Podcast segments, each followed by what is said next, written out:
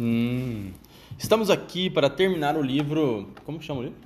É, a minha querida assombração. Minha querida assombração. E esse capítulo se chama Domingo. Chegam ao fim as histórias assombradas.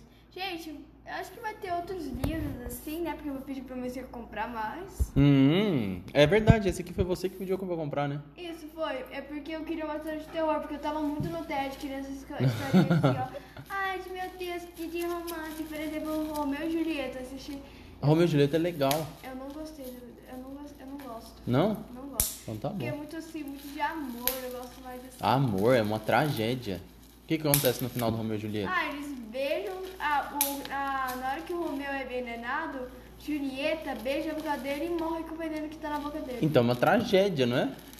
Mas eu achei pouco. Achou pouco? Achei pouco. Ai, ai, meu Deus do céu. Mas Tá você tudo é bem. aquela bicha doida que botar a mão na boca do outro e pronto, morreu. Que Muito será, bem. Né? Essa sonoplastia que você está escutando ao fundo é a Mariana trabalhando com plástico bolha, o seu estresse. Ou seja, ela está aumentando o estresse com plástico bolha. Chegam ao fim as histórias assombradas. Amanhã do domingo voou. Pra onde? O que aconteceu? Amanhã do domingo voou. Entre a arrumação das malas, idas rápidas aos lugares preferidos de cada um e muitas despedidas. Por volta das 11 horas, Rita entrou correndo na casa, acompanhada por Jati, Brotinho e Chula. Que latinho. Eu não, eu não decorei o nome de todo mundo, Eu decorei. decorei. Você sabia que esses três eram cachorros? Sabia. Que latiam e saltavam de lá pra cá. Au, au, au. Foi procurar Fernando, que estava no quarto tentando convencer o pai de que era possível transportar no carro da família a cela que Tonho tinha deixado para ele de presente. Cadê a Luísa? Os gatos estão na varanda, disse Rita, em meio à algazarra de encontro dos cães com o menino. Mas deixa pra lá, agora preciso de todo mundo aqui no quarto. Tenho muita coisa para contar. Fernando, me ajude a chamar Francisco e Luísa. Papai, espere aqui, segure os cachorros. Está bem, disse o pai, tentando imaginar o que Rita estava aprontando. O que, que ela estava aprontando, Mariana? É, sei lá. Também não sei. Quando a família estava reunida no quarto, Rita tomou a palavra quase sem fôlego. Antes de mais nada, quero passar a limpo algumas coisas com a ajuda de vocês. A Rita é a Sherlock Holmes da, da família. Ó, aqui tem ela. É um jogo? Quis saber, Luísa. Vocês já vão saber. Vamos começar. Pergunto: quem é o seu Léo, que vivia na cidade e viajava muito, que é bom nos negócios, mas que não gosta de baile? Não seria a mesma pessoa que nas histórias de Dona Santa dançou com a morte e lhe emprestou a capa? Desconfiei logo que era o próprio Leôncio da história do baile, o homem da capa, disse Fernando. Batata, o próprio, concordou Rita. E quem é que passou o resto da vida arrastando as botas de madrugada pelos corredores do jeito que nós ouvimos aqui todas as noites? O pai arrependido de Eva, a noiva da figueira? Foi a, foi a vez de Francisco falar. Aham. E Miro, que vive gritando: Eu te amei, eu te matei. Não seria o próprio Ramiro, o noivo? Perguntou Rita. E o Tonho, nosso querido retireiro, lembram que ele não me deixou fazer um balanço na figueira e ainda teve de fugir do Miro? O Tonho sempre foi estranho, ou sempre quis parecer estranho, disse Francisco. Ele dorme debaixo da árvore, como Antônio, o namorado pobre da enforcada. O Tonho é muito bonzinho, eu gosto muito dele, reclamou Luísa. Isso não tem nada a ver, ele é bonzinho mesmo, todos gostamos dele, retomou a palavra Rita. Agora, Madá, que costura e chora de noite, que gosta de criança, que vive fazendo favores para Luísa, quem é ela? A Madá, que é irmã de Elisa, e que só Luísa viu, quem é ela? Madalena, a da história do poço? Falou Paulo, meio sem jeito. Acertou em cheio, papai. Ai, com que nome apareceu por aqui o padre Eduardo, o padre novo que namorou a moça que virava mula sem cabeça? Lembram como ele saiu correndo da sala quando a Luísa perguntou se ele já tinha visto a mula sem cabeça? Perguntou Rita. Padre Edu? Perguntou Paulo, que já estava se sentindo à vontade no jogo. Bingo! Bem, o Pedrinho é o que não deixa dúvida, nem seu pai nem sua mãe, certo? É fácil reconhecer Pedro Paulo e Paulo Pedro, com todo aquele sumiço dos espelhos e a mudança de comportamento, falou Rita. E o João, a Ana, a Elisa, a Clara, que também é amiga da Madá, em que histórias elas entram? Quis saber Francisco. Eu não sei, mas também não ouvimos todos os casos que Dona Santa deve ter para contar. Dona Santa, aliás, Dona. A última história vai ser delas. Hum, Dona Santinha, aliás, Dona Tina, difícil saber quem é, não é? Mas a conclusão principal a que podemos chegar é que essas coisas esquisitas que acontecem aqui têm ligação com as histórias assombradas que ouvimos todas as noites depois do jantar, certo? Ninguém disse nada. Ela continuou. Bem, mas agora vamos ao que realmente interessa. Foi por isso que chamei vocês aqui. Não, se tivesse, se tivesse assim, eu já teria pensado assim, gente, será? Não, é sério, eu ia passar três meses e já teria descobrido. Descoberto. Descoberto. Três meses. Hum. Bem, bom, vamos ao que realmente interessa. Com o assentimento de todos, ela prosseguiu. Encontrei Jati, Chula e Brotinho presos numa casinhola que tem lá atrás do pomar, um lugar onde nunca levaram a gente. Os gatos também estavam lá, numa espécie de galinheiro feito de tela de arame. E acho que Dona Santa usa disfarce para parecer mais velha, e seu Juvencio também. Surpreendi os dois conversando às escondidas. Ele não podia mesmo estar morto, como me disse Clara naquela conversa que comentei com vocês. Aliás, até que ele é bem coradinho. Fez uma pausa para respirar e continuou. Num dos quartos do corredor do fundo, achei muita coisa interessante.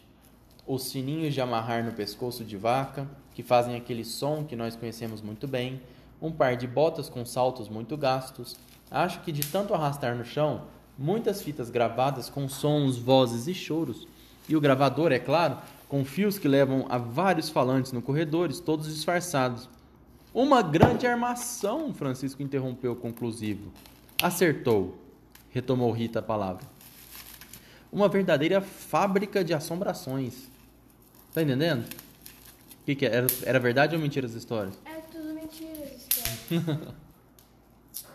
Como assim? A história deles eram reais, porque eles estavam escondendo disso. É? É, A história de Dona, sei lá o que, que eu esqueci o nome dela. Santinha. Isso. Era tudo uma história de outras pessoas, mas ela tava, ela estava disfarçando. Vamos ver até o final. Quer dizer que tivemos medo à toa? Disse Francisco, desolado. Tivemos não, você teve, corrigiu Francisco. Fernando fez que não ouviu e continuou. As coisas estranhas que ouvimos de noite e o sumiço dos gatos e dos cachorros por causa da mula sem cabeça foi tudo invenção? Eu não falei. Assombração não existe, disse Francisco. E o fogo no paiol? insistiu Fernando. Vocês não me deixaram acabar, ainda tem mais, disse Rita.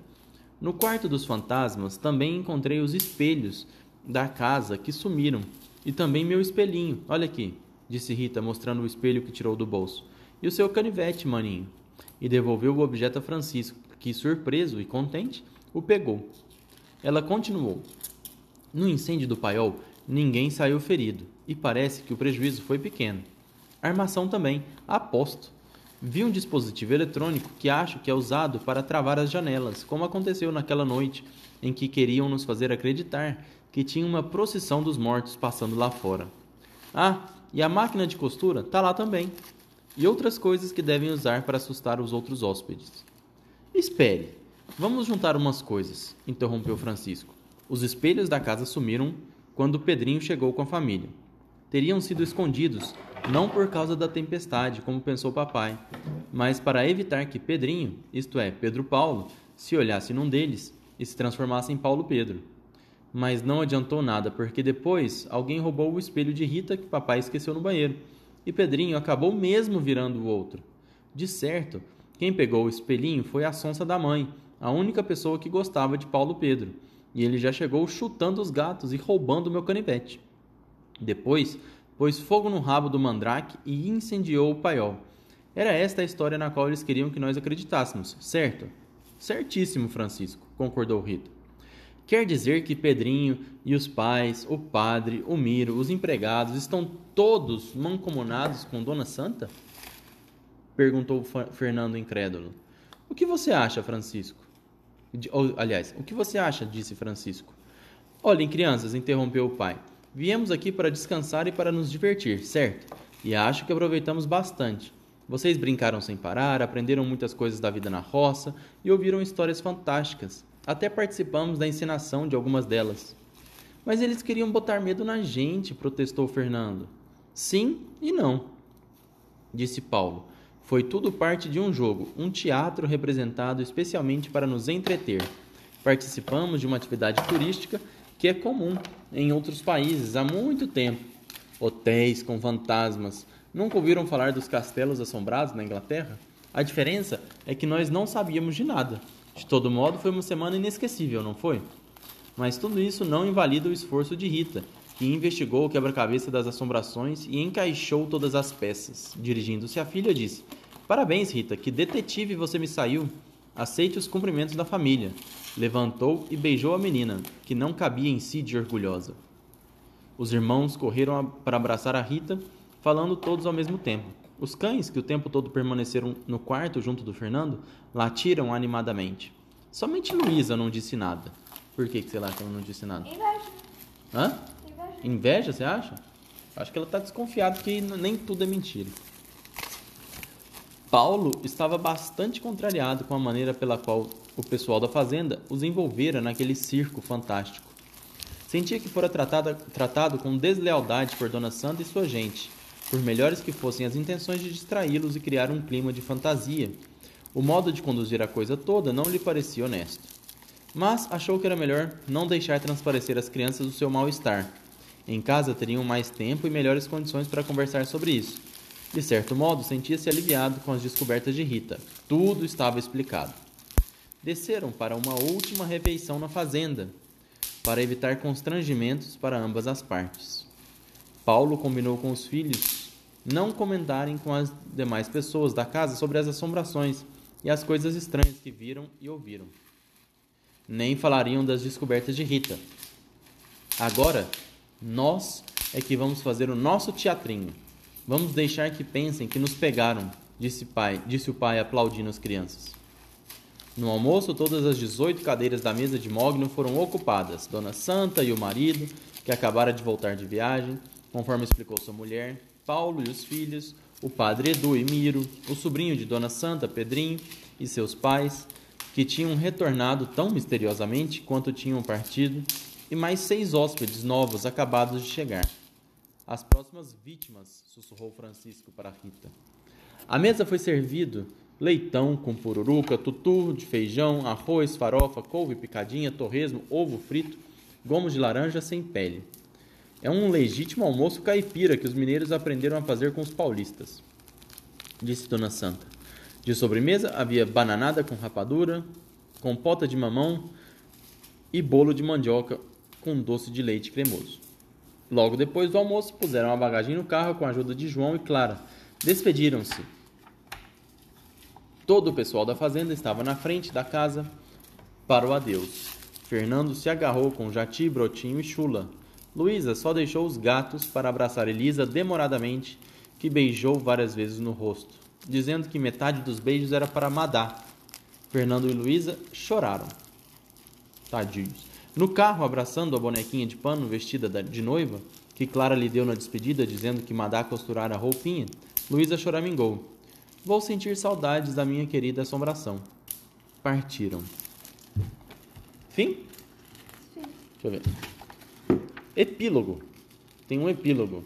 Sabe o que é um epílogo? Ah, sim, aquele que fala das árvores, ou, cortar. Vou gravar o epílogo num, num, num, cap- num capítulo à parte, hein? Pera aí.